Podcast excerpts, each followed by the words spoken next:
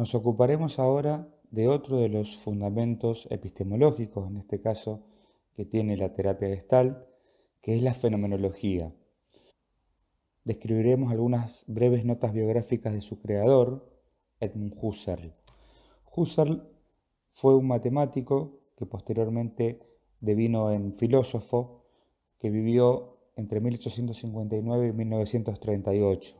Su territorio principal de trabajo fue Alemania. Eh, se considera a este autor el padre, el creador de la fenomenología, eh, y se considera también uno de los últimos filósofos interesados en unificar el campo de la ciencia con la filosofía. Ese era el interés que motivaba el pensamiento y la búsqueda de Husserl, que durante su formación como como matemático, eh, participó de algunas clases de un famoso psicólogo alemán que es Franz Brentano, eh, donde tomó contacto con algunos de los contenidos que él después va a desarrollar en su trabajo, en su doctrina filosófica. Por eso habría que especificar que el género de la fenomenología eh, está compuesto de dos variantes se entiende por fenomenología a la doctrina filosófica que se desarrolló a partir del pensamiento de Husserl, pero también se entiende como fenomenología al método filosófico que él utilizó, que él desarrolló para construir el edificio de su perspectiva filosófica. Como cuerpo filosófico doctrinario, la fenomenología es verdaderamente compleja y extensa,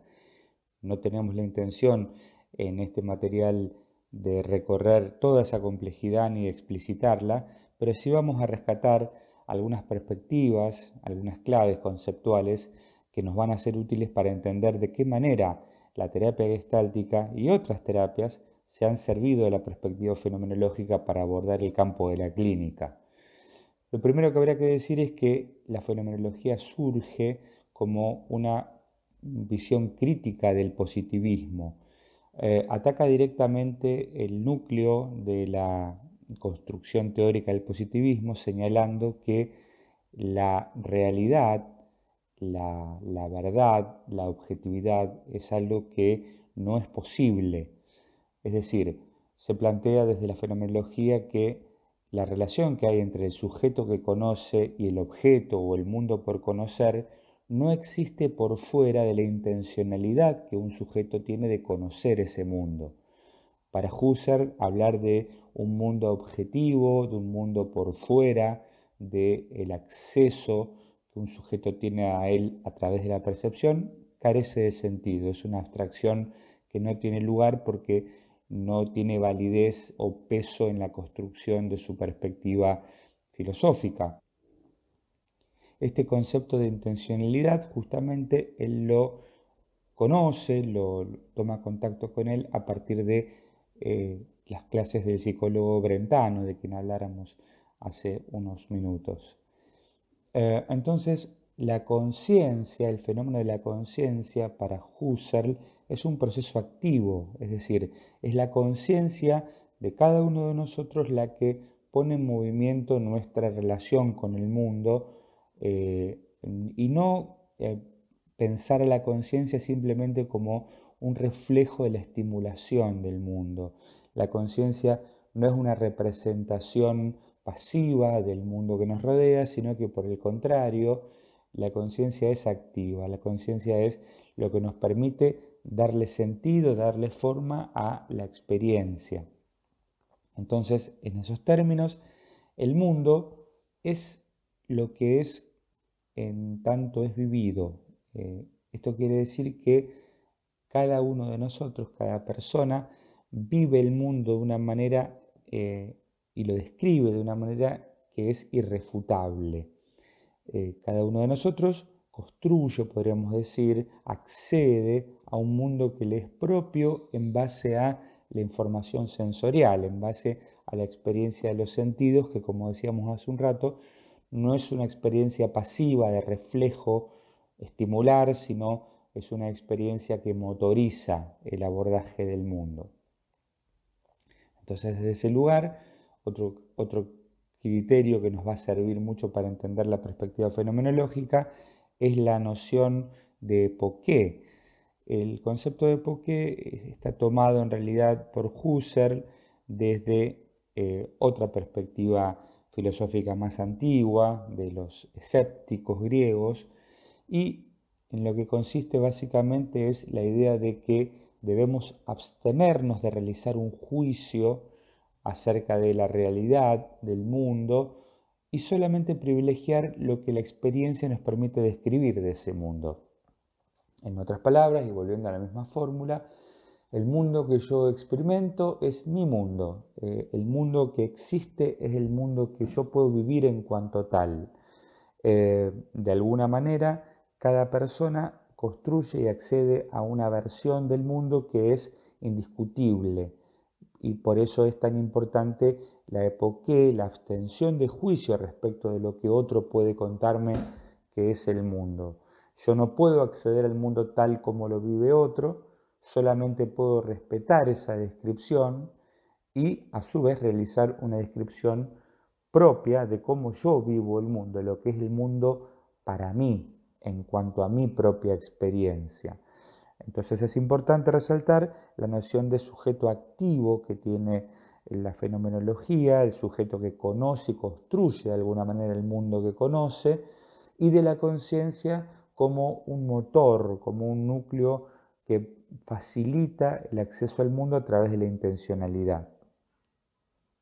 Lo que nos interesa entonces ahora es estas categorías que apenas han sido esbozadas y seguramente simplificadas, eh, de qué manera podemos articularlas para pensar un abordaje clínico. Ahí es donde pasamos de la fenomenología como método filosófico, como doctrina filosófica, a lo que nos interesará en este curso, que es la fenomenología clínica, es decir, la manera en cómo eh, el abordaje clínico se orienta en base a estos descriptores conceptuales que venimos eh, proponiendo. Entonces podríamos decir que la terapia gestal, como fenomenología clínica, va a trabajar pensando siempre en el énfasis en lo que un consultante manifiesta respecto de cómo es el mundo, el mundo vivido en cuanto a tal. ¿sí? De parte de los terapeutas gestálticos hay un respeto, eh, una aceptación incondicional de cómo una persona describe su propia experiencia en el sentido de eh, saber que de antemano es imposible discutir o refutar esa experiencia porque como personas que somos los terapeutas no tenemos acceso a la forma en cómo el consultante vivencia su mundo para describir la experiencia tal y como la manifiesta en una consulta. Entonces, esta es una primera cuestión que se desprende de la perspectiva fenomenológica, el respeto y la aceptación de cómo una persona describe su vida, describe su experiencia, por más que pueda parecernos a nosotros em, poco probable lo que nos está contando o en algún sentido incongruente y demás, nos abstenemos de realizar eh, un juicio respecto de, esa descripción para solamente respetarla y ampliar su descripción. Es decir, la, perspectiva de este modelo de terapia eh, permite que el terapeuta, y nos ocuparemos de eso más adelante, siempre produzca intervenciones que lleven a ampliar la descripción del mundo vivido en cuanto a tal por el consultante. Entonces, las preguntas que van a, distinguirse como intervenciones más habituales de este modelo de terapia van a ser preguntas que sirven para iluminar la ampliación del proceso de lo que el consultante está viviendo. Entonces, las preguntas más importantes van a ser el para qué, en el sentido de develar la intencionalidad o apuntalar a develar la intencionalidad de lo que el consultante describe de su experiencia,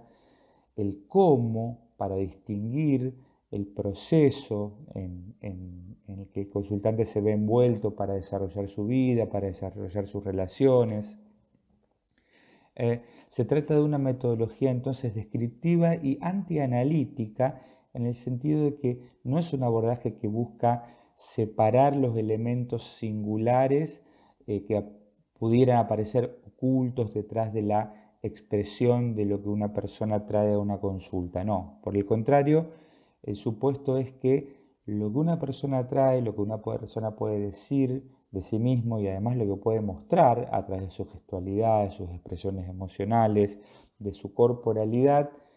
eso es justamente la forma en cómo eh, entiende y, vive su realidad. No hay algo por detrás de eso,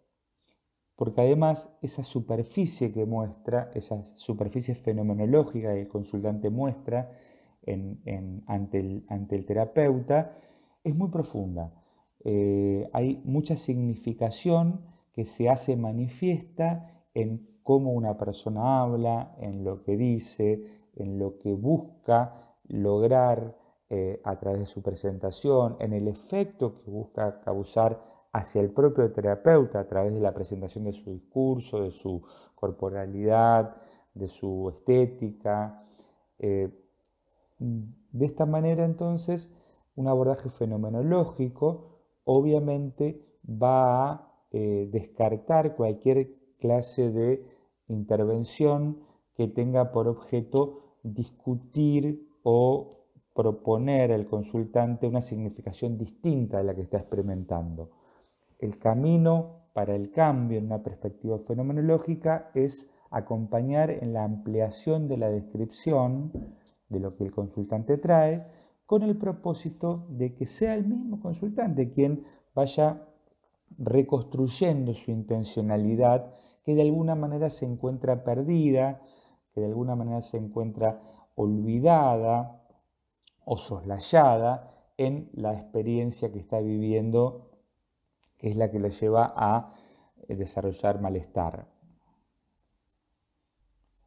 Profundizaremos estos conceptos y estos aspectos en su aplicación clínica más adelante en este curso cuando hablemos de lo que es la perspectiva de la salud para la terapia gestáltica, la mirada acerca de la psicopatología que tiene esta escuela y también las intervenciones de los terapeutas y las terapeutas eh, eh, ordenadas por estos descriptores conceptuales.